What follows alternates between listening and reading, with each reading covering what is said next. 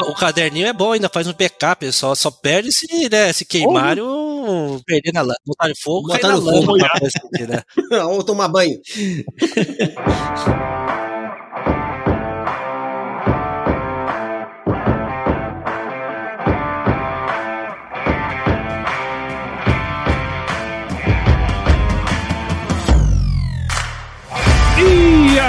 pessoa! Estamos começando mais um episódio dessa série sobre gestão rural, que é um tema tão importante para o avanço sustentável do agronegócio, sempre aqui com os meus parceiros da Escadiago. Aqui a gente vai compartilhar, além de boas histórias, muito conteúdo, muito conhecimento sobre gestão de propriedades rurais. Então se prepare que a partir de agora seu tempo vai passar com muito mais conteúdo. E dessa vez, ele não é parente, mas é parente do mesmo jeito, né, Mauro? Porque não é possível que nós não somos do mesmo lugar, pelo menos lá no Japão, né? Estamos aqui com o Mauro Ozaki, que é pesquisador no Centro de Estudos Avançados em Economia Aplicada, o CPE lá da Exalc, onde eu tive o prazer de trabalhar junto também aí, né, Maurão? O Maurão é formado em agronomia, lá pela Universidade Federal do Paraná, possui mestrado em Economia Aplicada pela Exalc e doutorado em Engenharia de Produção pela UFSCar. Maurão, baita de um prazer ter você aqui, muito obrigado e seja super bem-vindo ao podcast Gestão Rural, cara. Paulão, a honra é minha, cara, de poder dividir esse pequeno espaço aí com grandes feras aí, então vou só tentar complementar, vou dar aquele estoque só porque os craques estão aí do outro lado aí, né?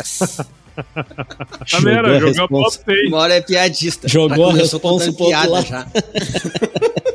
Fala Jonas, fala Gabriel, como é que estão as coisas aí? E aí? Tamo firme, Japa. Nós vamos lançar um desafio já agora aqui de largada. É quem vai construir a árvore genealógica aí de vocês e descobrir quando é que vocês se trocaram os nomes aí. Aonde é que Tem- trocou o E pro S ou o S pro É, Z aí? É a única coisa que tá diferente. Né? Lá no Porto de Santos, na hora de falar ali, Na hora de escrever, escreveu, o cara trocou a S por Z, aí foi Trocou, mais ou menos por aí, eu acho. Não muda Deve muito ter disso, por aí. entrou 10 Ozaki, o próximo. Tá, Ozaki, vai. Tá bom, vai, vai, Ozaki.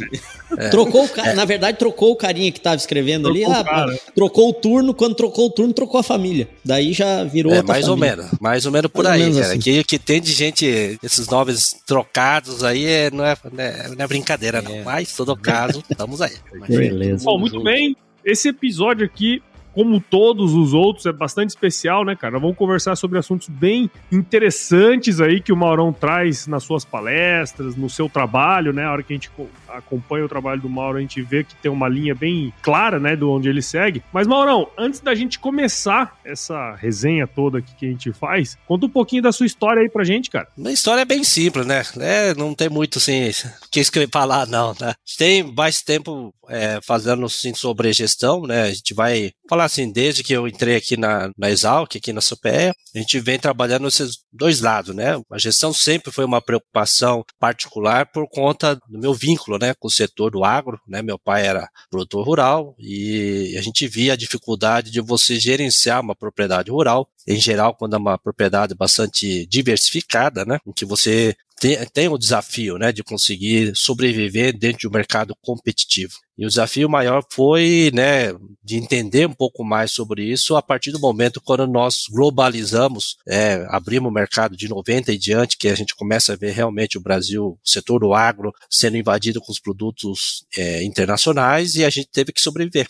E o chacoalhão veio de lá, em diante, de 90 em diante, a gente veio é, entender, principalmente o setor onde que tinha é, produtos que não era tão competitivo quanto os estrangeiros, tivemos que readequar. É, essa foi, era, era a ordem da época, né, de 90, era readequação, repensar novamente na nossa forma de trabalhar e buscar competitividade por meio da produtividade. Eu acho que essa receita a gente vem trazendo, né, ao longo do tempo, e 2000 em diante a gente não mudou disso aí foi mais ou menos a forma que a gente conseguiu sobreviver e a gente vem trabalhando mais ou menos nessa mesma linha de, de pensamento na questão de gestão. E aí, dentro dos estudos que eu estava fazendo aqui no, com o mestrado, meu doutorado, lá começou a buscar algumas respostas né, que tinha internamente de qual é a razão da gente não eh, gerenciar a propriedade rural com uma certa acurácia, né, com uma precisão, quando nós comparamos com as indústrias, né. Então, existem vários mitos, né, que a gente foi colecionando ao longo do tempo, e aí vira parte do, material didático e a forma como a gente tem conversado com os produtores de tentar convencer a importância de você gerenciar Legal, muito bom.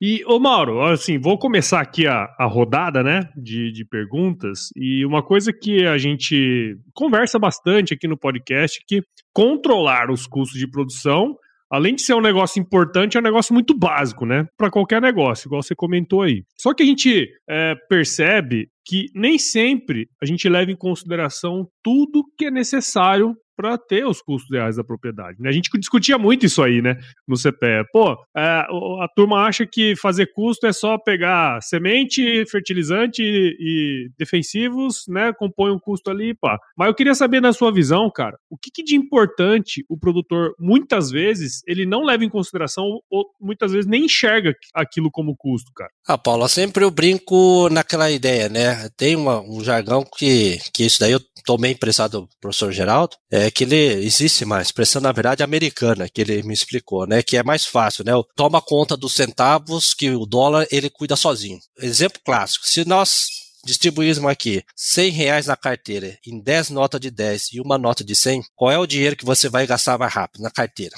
Se tiver o mesmo montante. Uhum. 100 reais com uma nota, você vai demorar mais para quebrar essa nota do que 10 reais, né, 10 notas. Rapidamente você vai se perder e vai, nem vai lembrar depois de um tempo, né, onde é que você gastou esse dinheiro. Tá? Então, pulverizou, fica mais difícil você controlar. Uhum. Então, esse é o maior desafio nosso. Né? Então, quando você pega grandes grupos, aí é aquela, no modelo iceberg, modelo que é visível, é fácil de você controlar. Então, é fertilizante, é fácil controlar, defensivos é fácil controlar, porque esses montantes são visíveis, né? Você consegue uhum. mensurar com mais facilidade. O desafio é quando você tem essas parcelas que vão sendo drenados. Você não consegue controlar. E esse daí normalmente despende bastante tempo. Uhum. É difícil você criar um critério metodológico para você controlar algumas coisas que muitas vezes toma mais tempo controlando do que propriamente o valor. Então, o esforço marginal que eu falo às vezes é negativo. Você, você vai fazer tanto esforço para criar um critério e de repente não compensa, né? Então, tem que ter um bom senso aí também para fazer o controle. Eu gosto muito aí tentar entrar na questão do ótimo do do Pareto, né? O Pareto uhum. já ajuda muito nessa é, metodologia, né? 80% dos nossos gastos ser controlado por 20% dos nossos itens. Eu acho que esse, se a gente conseguir aplicar essa teoria, eu acho que a gente já está bem, bem robusto, vamos falar assim, né? E a gente, os 20% que nós temos ali, é a gente saber trabalhar com esses miscelâneos, de que forma cada cultura vai apresentar, ter uma forma de você gerenciar esses gastos, né?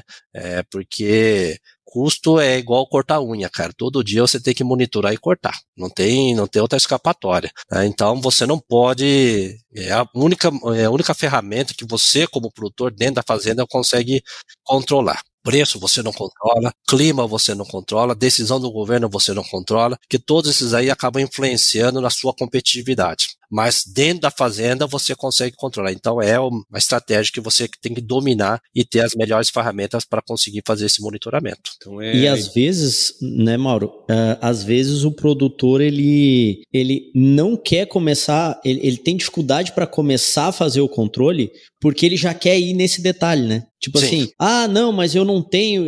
Ele já quer controlar o detalhe. Só que para tu chegar no detalhe, tu tem que começar a controlar lá os, os, os 20% que vai dar 80% do teu resultado, né? E às vezes até menos, né? Até Sim. menos. Saber quem são esses 20 já não é tão simples, já começa Exatamente. por aí. Parecia assim que é simplório, né? Ah, não, é o orçamento da lavoura, né? Aqueles itens lá são os que fazem tudo. Mas o Mauro mesmo falou no início ali, né? É, muitas vezes a, a, a questão tá lá nos centavos, né?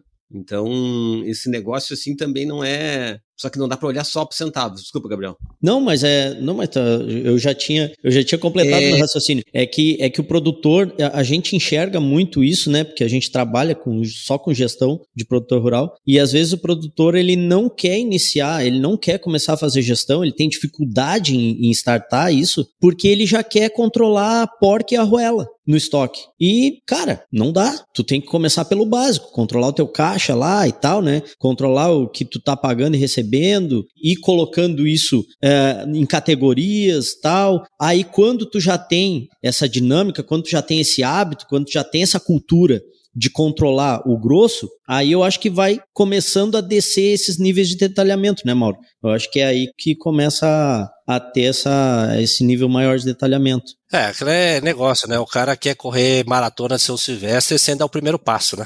Então não adianta.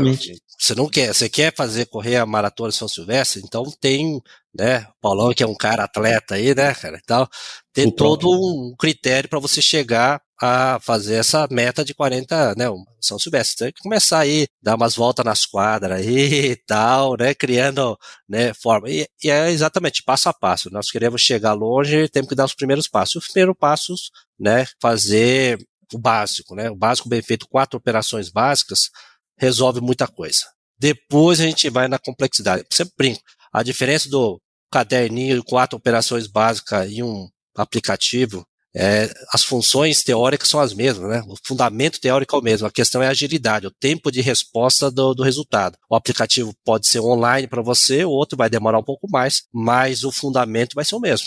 Né? Então, é só a gente ter a disciplina de começar a, a, enxergar, a partir do momento que eu tenho todo o controle, aí eu consigo enxergar quais são os principais produtos que nós devemos monitorar e criar os indicadores. Caso contrário, é só suposição. O Mauro, pegando esse tempo todo aí que tu está envolvido com propriedade rural, com gestão, né, e, e, coletando dados de custos e tal, é, qual que tu tem sido, assim, durante a tua trajetória, os, as maiores, uh, como é que vou dizer, é, maiores dificuldades que o produtor apresenta assim para começar a fazer esse processo de a tomar conta da gestão de verdade, a ter dados, é, que tipo de empecilho que o produtor apresenta quando tu fala sobre esse assunto, assim, como, como isso não dá para fazer? Eu sempre brinco, é, parece que não dá para fazer. É, digamos assim, é a, a, questão da seita, né? Aceita menos e, e começa a fazer, não tem muito o que fazer, né, cara? É, é, nós, o ser humano, de forma geral, tem dificuldade de criar, digamos, aceitar que você precisa fazer esse controle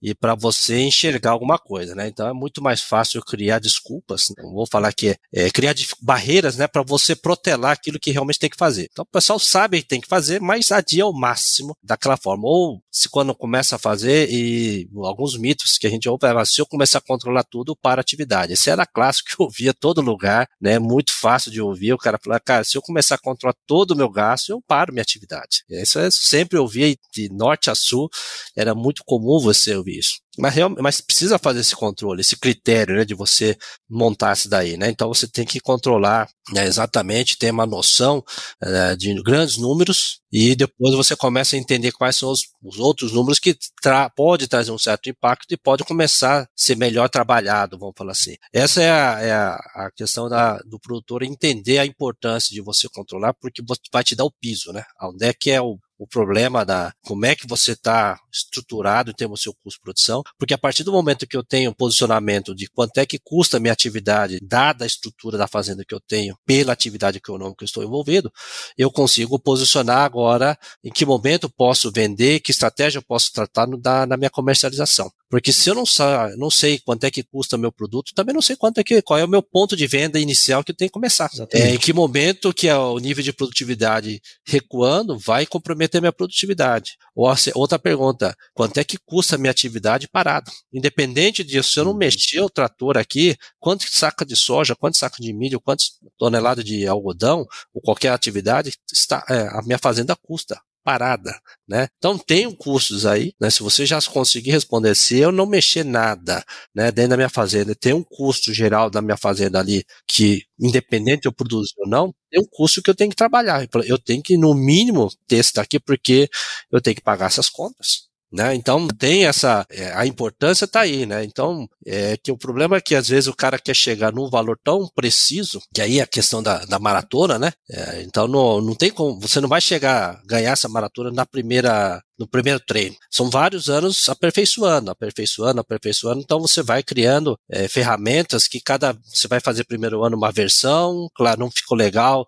segundo ano outra versão, tal, até que você vai criar um modelo que vai ficar adequado para a sua atividade operacional. É, a gente tem notado, a gente nota que tem esse, essa, esse, esse empecilho que tu colocou aí como, ah, eu não posso parar tudo para cuidar disso, né? É bem uma desculpinha, desculpa que, que surge muito, né? Até a gente conversou recentemente, acho que no último episódio a gente falou sobre isso isso, e já tinha conversado outras vezes também, né? O quanto que representa para o produtor. Claro, tem mais de uma estratégia para começar a fazer isso, né? Tem essa estratégia de o próprio produtor entende, que entende da atividade ali, tem noção de, dos custos maiores, começar a realmente cuidar deles de verdade, né? Não é só saber quanto custa, né? Ah, custou mais ou menos tanto a semente o ano passado. Não, é saber quanto realmente custou a semente que ele usou, né? Não é quanto está valendo a semente e tal. Mas tem a estratégia de tentar começar com algumas coisas, tem a estratégia de começar uh, controlando todo o movimento financeiro, que eu acho que é uma, é uma coisa que a gente uh, assim, preconiza muito, né? Que a partir do número de entrada e saída financeira ali, tu começa a ter uma visão uh, boa, assim, dos custos, né? E tem essa coisa de que eu não consigo fazer sozinho. E, e a gente até comentou no último episódio o quanto que isso significa de custo, né? Uma pessoa se dedicar a fazer essa atividade, né?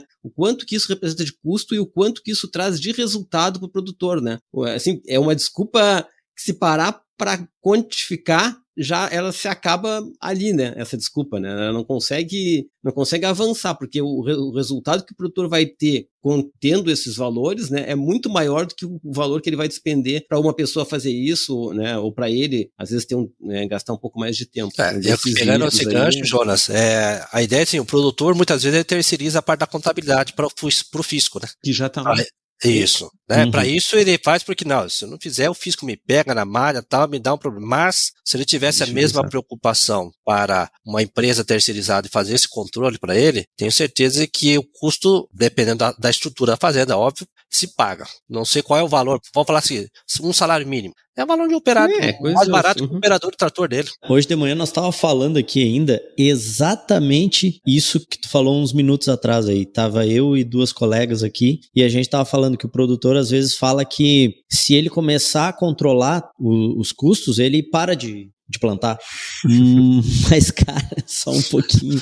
Se Não, tu mas... sabe disso, então aí é que tu tem que ir para dentro dos custos para entender, né, como que tu pode melhorar. Para tu entender aonde que tu pode melhorar para não parar, para justamente não parar. Outra coisa que eu escuto muito é: isso não é pro meu tamanho. Eita, louco, isso aí é para grandes produtores. Grande. E às Exatamente. vezes, na, na, própria opinião dele, ele já é um produtor grande, mas ele não se enxerga como tal. E outra coisa, e, e a, a, mais bizarra que eu encontrei uma vez, e, e ele é cliente Scadiagro hoje e tal, né? É cliente nosso de software, foi o seguinte: não, isso aí não dá nem para eu começar a mexer agora, porque agora a gente começou a fazer agricultura de precisão.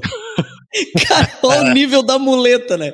Tipo assim, o cara pegou a primeira coisa que tinha no ar ali, tá, vou dar isso aqui como desculpa. Gastei com tal coisa, não vou gastar com isso aí. Não, uhum. é, é, impressionante, né? Mas os caras, eles pegam um monte de desculpa pra não, pra não fazer, né? E aí tá. É, pra claro. prolongar o máximo, né? Tipo você, por isso que. Exato, é... mas, mas é, é, não, não consegue entender que aquilo ali, né, que ele fazer esse controle que tu tá fazendo aí, pelo menos o, o 80-20 ali, né? Cara, é isso que vai vai dar justamente a sustentação para ele fazer mais investimento, para ele aumentar a área, para ele né, ter mais rentabilidade e tal.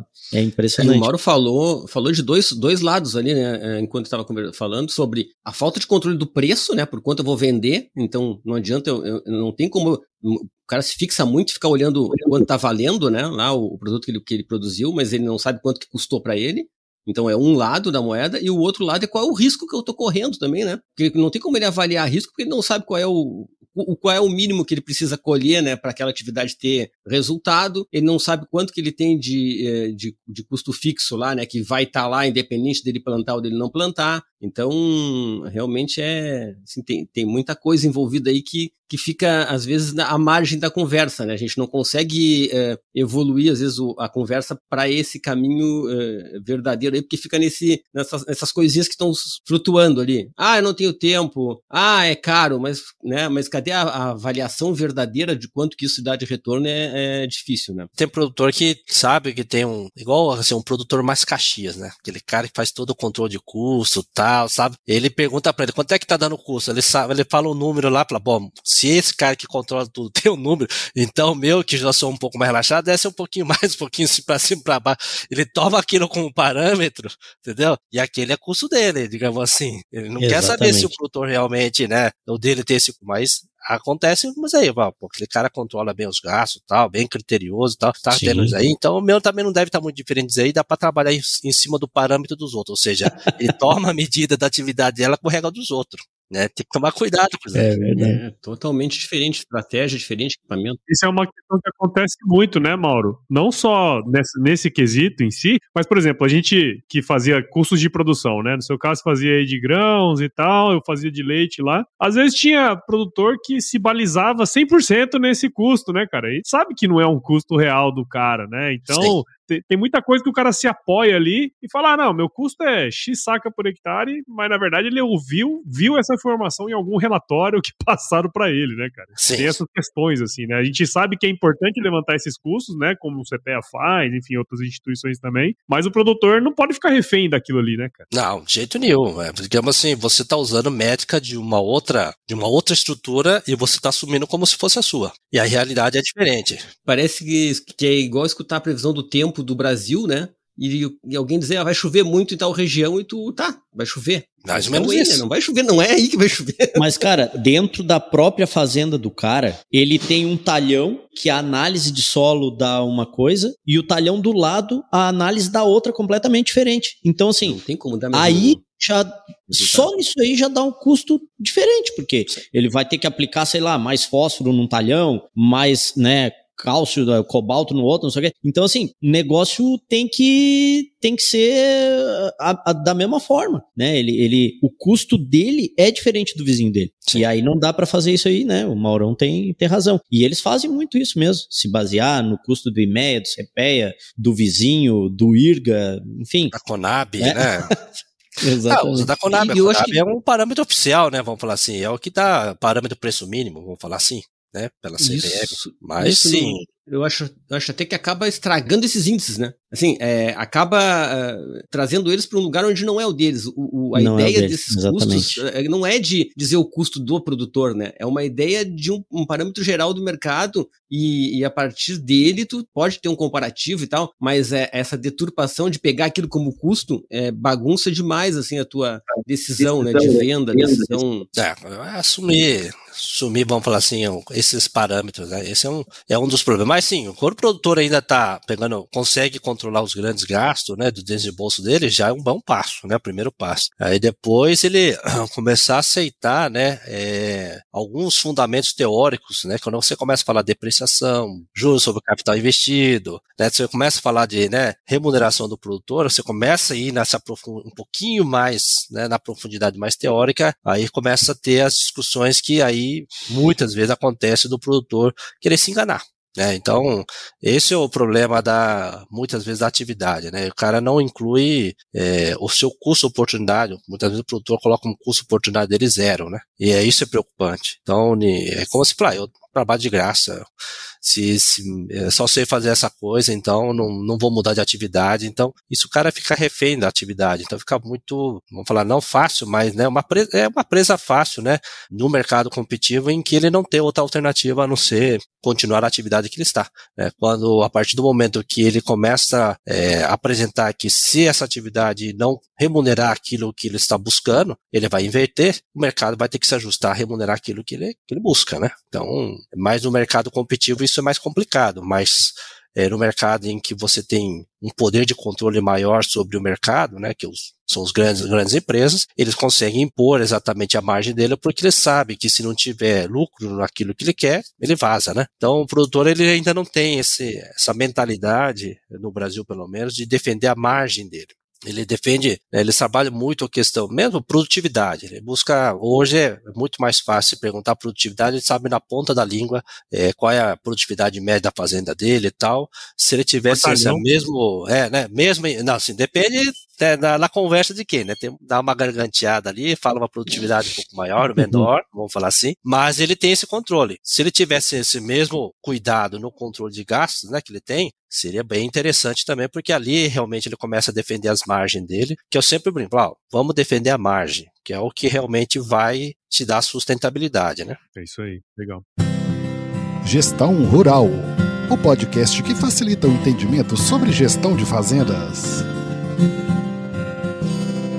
Ô Mauro, eu queria puxar para um assunto também, porque assim, óbvio que tudo isso que a gente falou, né, são coisas que a gente sabe que é importante fazer e tal. E eu tava falando pros meninos aí, viu, Mauro, que eu tava aí no CPE na época que você defendeu seu doutorado, tá? Eu lembro Sim. dessa época aí, a gente trocando ideia e tal. Não vamos falar quando é que é pra não falar que nós estamos Não, não, melhor não, melhor não. Quem quiser saber... Ano passado. Ano passado. É só procurar, ontem, ontem, é só procurar a dissertação. É só é. procurar a dissertação do mal. É, é só procurar lá no, no tese. Mas assim, na sua tese, Omar, você ressalta a importância de se ter as informações na mão, né? óbvio, como um controle e tudo mais, só que também com o objetivo de se fazer um bom planejamento de safra, né, para melhorar a tomada de decisão do cara. Porque uma coisa é você entrar na safra e assim, ah, não, a gente eh, sem fazer um planejamento. Outra coisa é você com o planejamento em mãos e vai executar aquele negócio, né?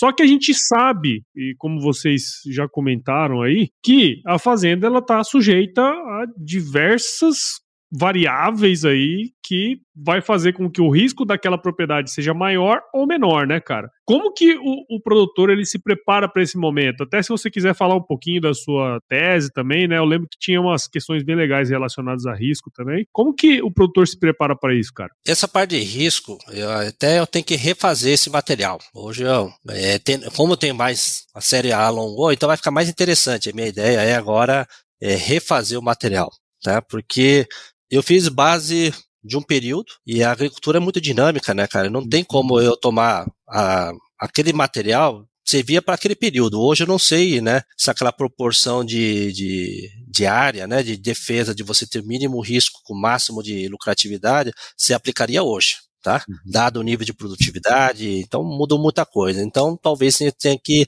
é, a ideia é fazer essa, rodar novamente o modelo para ver se se mudou ou não é, nesse é, para agora, né?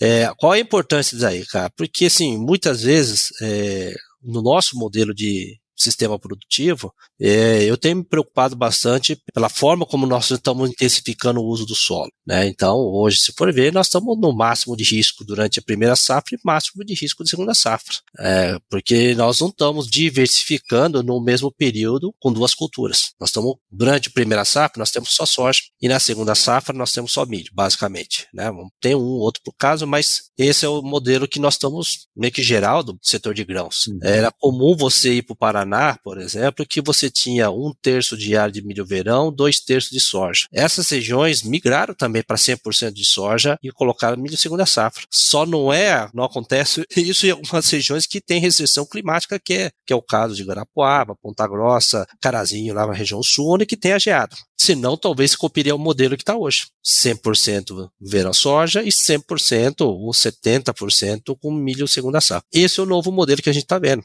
É um modelo de extremamente intensivo que permitiu ter essa estrutura porque nós ampliamos uma base de capital grande. Compramos máquinas maiores, investimos mais, encurtamos o ciclo de cultura, quer dizer, fizemos encaixar no nosso modelo, só que com custo de capital alto. É, então, é esse é, mais ou menos a, a tese, a hipótese que eu estou trabalhando novamente, ó, rascunhando, né, olhando é, a estrutura, como a estrutura modal mudou, mas ela mudou com cap, é, a gente, eu não consegui colocar naquele meu modelo anterior custo do capital investido na fazenda. Que é, hum. se eu pegar daquela época, o trator era de 140 CV, um trator mais simples, não é, não é essas máquinas de hoje, de 320 de plantadeiras é, enormes que tem um custo capital enorme. Né? Então uhum. mudou a estrutura de operação da fazenda que você jogou num patamar de, de, de intensificação de uso solo que você também mudou o grau de risco dela. Uhum. Então é, muda bastante assim a discussão que a gente está né, colocando, cara, eu acho que mudou, né? E isso é preocupante, porque a gente não, eu não tenho essa resposta para falar se é isso, aquilo hoje. Eu já tenho os elementos, começando a colecionar, tenho que fazer agora a parte teórica, né, formular o um modelo e para tentar rodar essa parte né, de,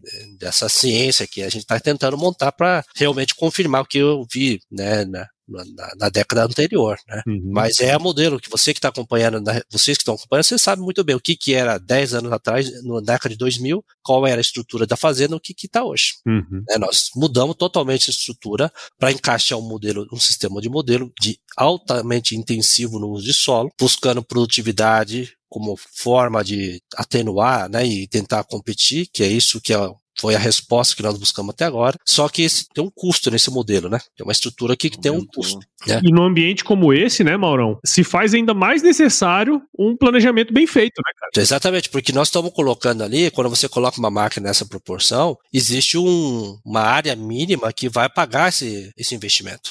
Então, hoje, é, eu penso é, na forma assim, como é que você vai colocar um conjunto, um conjunto de plantadeira mais colhedeira. Você vai pensar um conjunto para isso. Existe um módulo mínimo de área para você fazer aquilo ficar viável economicamente. Uhum. Não adianta você colocar, né? Porque é, a gente sabe isso aí, se você pegar um produtor médio pequeno do sul e colocar uma máquina uma colhedora hoje aí, mais de 300 HP, você sabe que não vai pagar tem um tamanho mínimo para essa, essa máquina colher. Então você uhum. tem que ter uma área mínima para você ser viável em escala, né? Para você ter uma escala para você. Porque nós trabalhamos com commodity, não estamos trabalhando com produtos de agregação de valor, que é o caso, sei lá, de flor, é, sei lá, HF com diferenciado, que você consegue pagar isso daí. Você trabalha com commodities agrícola, que é de exportação, você tem que trabalhar com escala, é volume. Então. Todo mundo colhe a mesma coisa, não Exatamente, tem... não muda, cara. Não muda. Então você tem que uhum. trabalhar com escala. Essa é a diferencial. Não adianta você querer aplicar um conceito. Quando trabalha com grandes culturas, é escala. Esse é o fator de competitividade que tem que ter em mente, né? Então, por isso que vai sempre sobreviver aqueles que têm larga escala, mais eficiente, e vai expulsar aqueles caras que são menores, porque não é, não encaixa no modelo é, de, de produção em larga escala. Não encaixa. Ele tem que, acaba sendo, vai sobreviver por um período, mas ele tem que sempre buscar, tem que pegar uma alternativa, uma produção de maior valor agregado para remunerar a, a atividade dele. Infelizmente é isso que tende a acontecer é, na região sul, onde a propriedade é menor, porque o trator é, vai ficando mais caro. Componente uhum. eletrônico, vai tendo toda uma na inovação tecnológica que encarece um produto e ele tem que ser muito mais eficiente, ele tem que produzir muito mais por metro quadrado, né, para você tentar equiparar a um produtor de larga escala no centro-oeste. Tá, então essa é a gente tem que ter. Muito... É, acho que mais um exemplo, né, Mauro, que não adianta olhar para o lado só, né? Não. Porque o nível de investimento da tua propriedade não é multiplicar a tua área por x, né? Olha quanto tá. Ah, tenho 5 mil. Ah, o fulano tem 10. Não, ele gastou o dobro do que eu gastei, não, então tá bem, tô dentro do, do tô dentro do que eu, do que eu devo investir, né? E muitas vezes é, não tá, né? Porque esse dimensionamento de máquina mesmo aí é uma coisa que, é principalmente nos últimos anos aí, né? Com esse boom que deu de, de, de preços, né? É, tem, que, tem que conseguir entender quanto que vai retornar esse, esse dinheiro, né? Essa é, imobilização está é. cada vez mais alta, né? Mais alta. É, é, o, é o, um, um dos erros, né? Das vezes, sim, que não erro, né? Digamos assim, o cuidado que o produtor tem que uhum. ter. Se, erro se não fizer análise, bom planejamento, porque você vai comprar um produto, meu, muito caro e você não vai pagar esse capital. A sua atividade não vai pagar isso daí. Na verdade, é isso. E isso encaixa bem numa, numa outra conversa que a gente já teve há algum tempinho já com, com o Antônio da Luz, né? Sobre investimento também, né? Que é, ah, anos bons normalmente preparam o cara para quebrar, né? Porque quem tá Exato. nesse meio de campo aí, quem tá no meio do caminho, né? Não é nem grande, né? Nem pequeno, e, e, e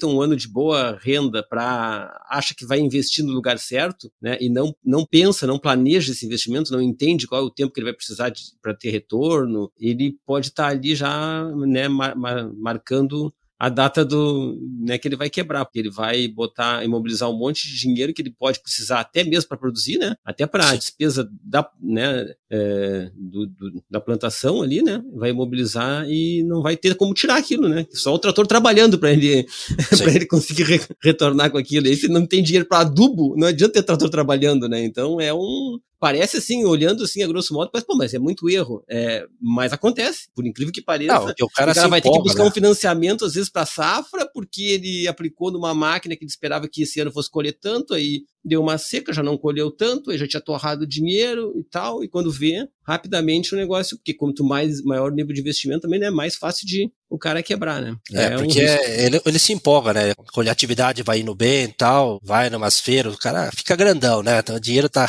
o dinheiro, né? tá, tá, tá o chato fala, tá bem montado, né? Tá bem montado. O negócio tá, conta gente tá alta ali, vai na feira ali, começa a ver as máquinas, começa a se coçar, e aí ele vai e compra. E aí tem os financiamentos é, do, concedido pelo Estado, que acaba né, meio que facilitando, dando uma falsa ilusão né, é, de uhum. que o uhum. cara vai comprar barato, vai ter carência, prazo, só que quando ele não faz a conta do quanto é que está os juros embutido, que é o outro fator que a gente. Nós não temos essa cultura de questionar quanto é que nós estamos pagando de juros. O cara, quando para e vê quanto é que ele vai pagar o trator no prazo, ele está pagando quase duas máquinas, né? Aí ele começa a ver, não compensa pagar financiamento é melhor pagado. Uhum. Só que uhum. ele vai comprar trator do quando todos, todos os produtores que ganharam a safra querem comprar junto. E os preços são mais caros, né?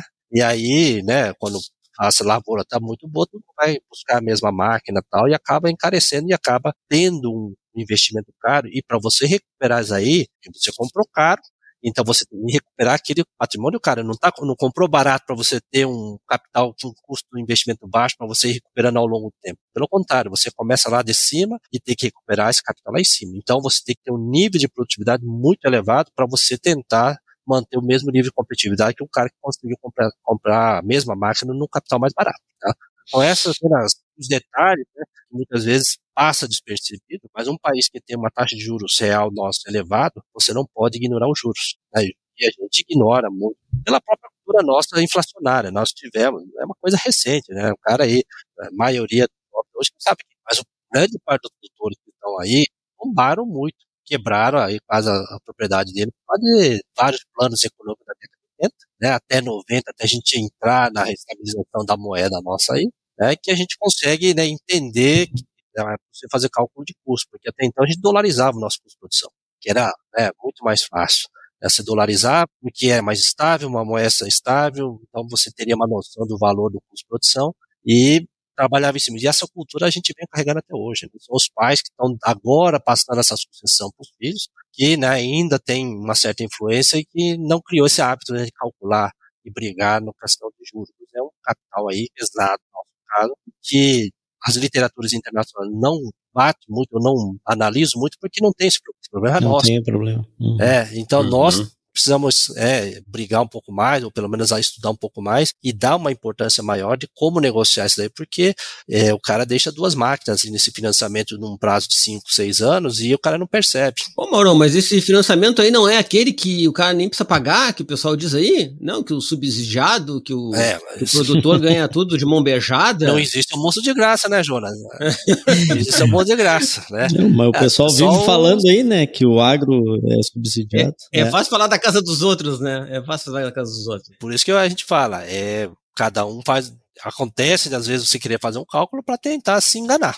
Né? Hum. Se você for no fundamento correto, você vê, ó, não é assim que funciona, e aí talvez, é, às vezes a gente faz o papel até chato, é não passar a mensagem de acordo com o que ele gostaria de ouvir. Né? Muitas vezes eu falo, eu quero ouvir isso, mas, pô, esses caras não estão falando aquilo que eu quero. E aí, né, às vezes o cara não vai, hum. não vai concordar, fala, não, tudo bem, não precisa concordar tudo que a gente fala, mas. O importante é pensar, né? É, um ponto de vista que pode ser divergente para você pensar. Então, se a gente conseguir fazer ele repensar e ver, mas falar, não faz sentido que tal, falar, beleza, né? Mas pelo menos já ouviu, já está de bom tamanho, né? Mas é uma forma de a gente enxergar, principalmente país com estabilidade econômica, você tem que tomar muito cuidado com os juros, né? E o Brasil estava, estava caminhando para isso. Agora não sei o que vai acontecer, né? É, a gente tem aí um, uma turma meu da carreta furacão aí, então a gente não sabe o que vai acontecer daqui para frente. Então, Maurão, até pegando um, um, gancho do negócio que tu falou ali, né, da, da escala, que com certeza, né, quando a gente trabalha trabalha com commodity e, e do jeito que, que se trabalha hoje, é a questão da escala é, tu conseguir ter aumento de escala, né, é, é o que se busca. Só que, ao mesmo tempo, eu tenho que aumentar, né, eu tenho que aumentar a produtividade e tal, e ou segurar o custo ou baixar ele, né. Eu tenho que fazer movimentos contrários aqui. Aí, se a gente pega aí uh, artigos, palestras, enfim, uh, de, de décadas passadas, a gente vai ver que sobre gestão de propriedade rural, é, a gente vai ver que o discurso continua sempre o mesmo, né? Que assim, que o produtor ele precisa melhorar a gestão para continuar na atividade. Quem não melhorar a gestão, quem não profissionalizar, pode cair do cavalo. Uh, a gente acabou de falar aí também exatamente sobre isso, né? Que uh, gente que quebrou e nem viu que quebrou ainda, já quebrou agora quando fez uma determinada, um determinado movimento e vai perceber isso três anos depois. Aqui no podcast a gente já viu várias vezes, né? Muitos produtores que salvaram o negócio depois de implantar a, os, os controles formais, assim, das informações e que passaram a ter a informação deles e não a informação de instituto, que não é para isso, né, do vizinho, etc. Ou até do olhômetro, né? Não, eu acho que vai dar tanto. Com a tua experiência de, de tudo que tu já é, enxergou hoje aí, tu tem como falar pra gente duas coisas assim? Tu já viu algum produtor que quebrou, que assim, que teve que sair da atividade por falta realmente de controle e na mesma pergunta outra, o que que o cara precisa fazer para começar? Sim, ele não tem nada, não faz nenhum controle. Qual é o primeiro passo dele assim para correr a maratona lá? O cara que não faz controle de custo e está fora da atividade, vi vários, vários produtores, tá?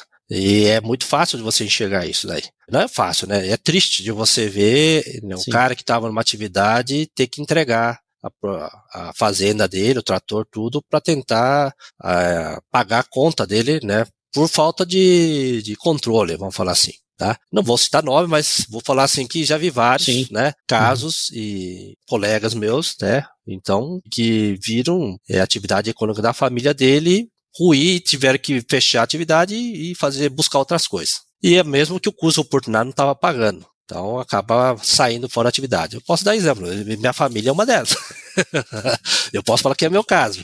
Né? Meu pai não fazia controle de gastos como deveria ser. Então eu sabia na pele, mas eu vi que a atividade econômica que eu estava, onde estava envolvido em outro local onde eu estava trabalhando, o que nós estávamos trabalhando de atividade econômica não era viável. Eu fazia as contas, não fechava as contas. Né? Então eu falei, cara, aqui ou eu mudo de lugar para continuar essa atividade econômica, para continuar trabalhando naquilo que a gente gostaria de continuar trabalhando, ou não, né? Ou vá buscar outra coisa que tem o alto investimento. Eu, só que o custo oportunidade era muito caro. Aí o meu cara falou, ah, vou acabar fazendo pesquisador, o custo oportunidade era maior, não, acho que aqui é mais interessante. E aí deixei a parte aí, a atividade, praticamente nós deixamos a atividade, né? Então, por eu não suceder meu pai, é um exemplo desse, tá? Que pela característica da forma da, que ele é, enfrentou, na verdade, todos os planos econômicos com vários produtores rurais tiveram problema. Né, securitização, plano colo, plano cruzado tal. Esses caras foram guerreiros nessa época. Hum. Tiro o chapéu para todos os produtores que viveram esse momento, porque não é fácil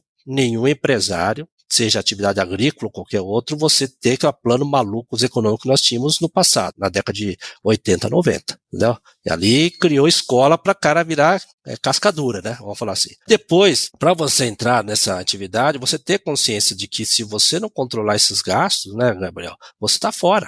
Não tem como. Uma atividade econômica extremamente competitiva, que é o nosso caso, a agricultura é uma atividade extremamente competitiva, você tem que ter o controle mínimo dos seus gastos para você saber onde é que está pisando você está fora. Controle de gastos que nós estamos fazendo, nós estamos monitorando aqui, nós temos uma ideia de quanto é que custa um desenho né, de uma radiografia de quanto é que está custando uma atividade econômica nossa. Nós estimamos quanto é que está de estrangeiro, porque nós queremos saber quanto é que nós estamos competitivos diante dos outros. Mas nós temos ainda uma certa falsa ilusão daqueles que estão fora da porteira, pessoal da área urbana, que o produtor rural do Brasil está lavando a égua. Porque tem hum. todo, um, talvez, uma, uma propaganda entusiástica do setor falando que o agro, o Seguro Brasil, o agro, aquilo, é positivo. Mas, ao mesmo tempo, todo mundo fala, só esses caras estão ganhando dinheiro, vão ter, vão tirar dinheiro deles. Né? E aí começa a ter as ideias malucas de querer tributar a exportação, não sei o que, papá, porque parece que é o único setor que está ganhando dinheiro. Mas ninguém entende que para chegar nesse ponto nós temos uma história para contar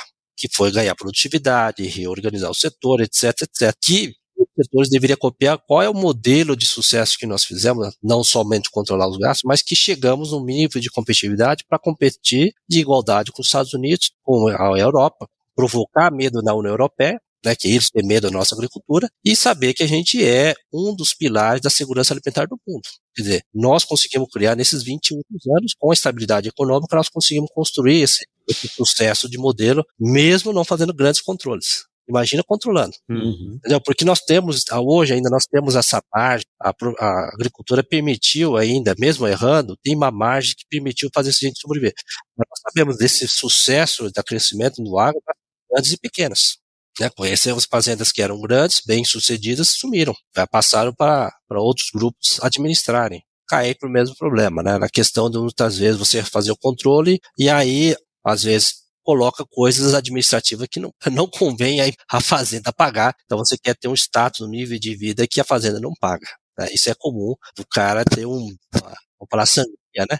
É, de um dinheiro, de um padrão de vida que, ó, paga, você tem esse padrão de PT, né? Encontrar outros meios para você conseguir manter esse mesmo status que você gostaria de ter. Tem esse problema também. Então, o produtor, para começar, ele tem que ter início. Falar, vou começar quatro operações básicas, controlar os grandes. Depois, depois eu vou passo a passo, né? Falar, agora eu vou controlar meus custos, variável. Para agora eu quero entender um pouco mais os custos que eu geral da minha fazenda, que eu sei que tem um desembolso, eu quero entender como é que esses gastos vão sendo é, gastos e eu quero saber como é que eu vou alocar esses gastos, vou criar um critério, depois falar, vou incluir agora. É difícil você começar a depreciação quando você está em andamento de uma fazenda, mas você pode estimar quanto é que tem mais ou menos gasto fixo da sua fazenda. Aí lá na frente, quando você começa a avançar na sua análise, fala, agora eu já começo a ver o cálculo, né? Quanto é que custa oportunidade do meu capital, quanto é que está custando esse patrimônio da minha terra, se essa terra que eu tenho aqui, o que eu estou fazendo de atividade paga, o arrendamento que o, vizinho está oferecendo aqui, que gostaria de arrendar minha terra, eu estou sendo competente o suficiente para isso não. Então você começa a colocar outras discussões, você não está discutindo mais quanto é que eu vou gastar por saca de fertilizantes, mas sim eu estou discutindo qual é o meu custo de oportunidade, quanto é que custa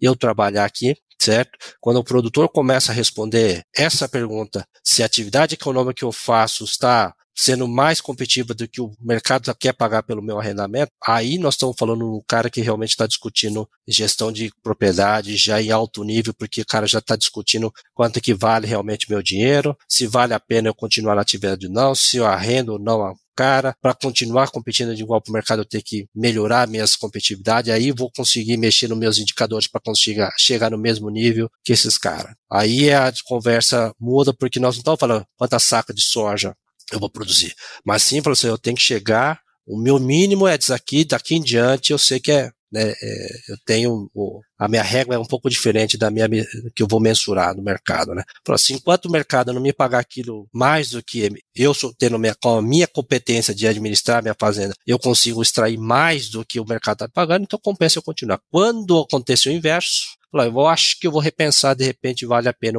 alguém mais competente do que eu administrar minhas propriedades para não perder meu patrimônio e eu vou fazer uma outra atividade porque eu acho que eu consigo defendo meu patrimônio, mas vou passar isso aí para outra atividade. Então são decisões que você tem para mais para frente. Às vezes são decisões até de momento, né? É. De época, né? Não, nesse momento eu preciso, ó, tem, tem um nível de investimento X que eu não tenho de onde tirar esse dinheiro, né? E aí se eu não fizer esse investimento, eu não vou conseguir tirar o que eu vou tirar ali no arrendamento. Então, é, é um momento de continuar assim, de repente até para poder ter esse capital depois, para poder reavaliar, mas avaliar, né? Conseguir avaliar que eu acho que é o, é o ponto. Né? Assim, a gente sempre fala, né, cara, de produtividade versus rentabilidade. Ah, não, eu quero produzir 70 sacos por hectare. Aí o cara gasta 75 para produzir 70. Não é nem 69 para produzir 70. O cara gasta mais do que deveria, mais do que ele vai produzir. E, às vezes, pensando do ponto de, de vista agronômico mesmo, né? O solo, a análise de solo lá já está dizendo que aquele solo está preparado para entregar 50 sacos, vamos dizer, por hectare. Aí o cara, não, vou investir para produzir 70. Aonde que se viu em algum lugar do planeta Terra, de um ano para o outro, incrementar 20 sacos por hectare, é. sabe? É então, assim, tu tem que partir do, do pressuposto, né? Tem que partir do princípio assim, ó. Quantos sacos eu consigo incrementar nesse solo aqui? Cinco. Quanto que vai custar isso? Tanto. Quanto que vai ser minha rentabilidade se eu fizer isso aí? Ah, vai ser X. Não, então não quero. Ah, não, dá, porque eu tenho meus números aqui, tá dizendo que dá. Aí sim vai começar a ter isso aí que o Maurão tá falando, né? O cara vai estar tá conseguindo é gerir o negócio. De discussão. Né? Aí é sim, patamar, não, é. exatamente. Não é só para ter a placa na entrada da cidade lá dizendo que produziu sem saco. Não adianta. Essa ideia é propaganda para as empresas vender semente, né? Exatamente. e, e, é interessante pensar nesse ponto de vista, né, cara? Porque, assim, isso que o Mauro trouxe pra gente, se a gente parar para analisar hoje uma discussão como essa, tipo, há 10 anos atrás já era, né? Hoje ainda é. se parar para analisar um cara que vai fazer esse nível de discussão, ainda é muito pouco, né? Pouco. E, e pensar que tudo isso que a gente conversou, ele começa com aquele primeiro passo lá da maratona que a gente começou lá no início, né? Pô, pelo menos a nota, né, cara? Sei lá, tem uma planilha, não sei a porra que você vai ter, cara. Tem alguma coisa. Caderninho lá, o Mauro caderninho, falou. Caderninho ali, ó. Nem que, nem que seja o caderninho. Se o cara tiver o caderninho, Exato, o método cara. é o mesmo. Sim, a agilidade é que diferença, né? O, é, a resposta é que vai ser. É o tempo de resposta é outro. Mas o hábito, a cultura, a, a disciplina, disciplina, é exatamente a mesma. Porque se ele tiver o caderninho ou se ele tiver um, um software de gestão, nos dois tu vai ter que lançar, pô. O troço não vai adivinhar nem o caderno nem o software. Ah, o caderninho ainda faz.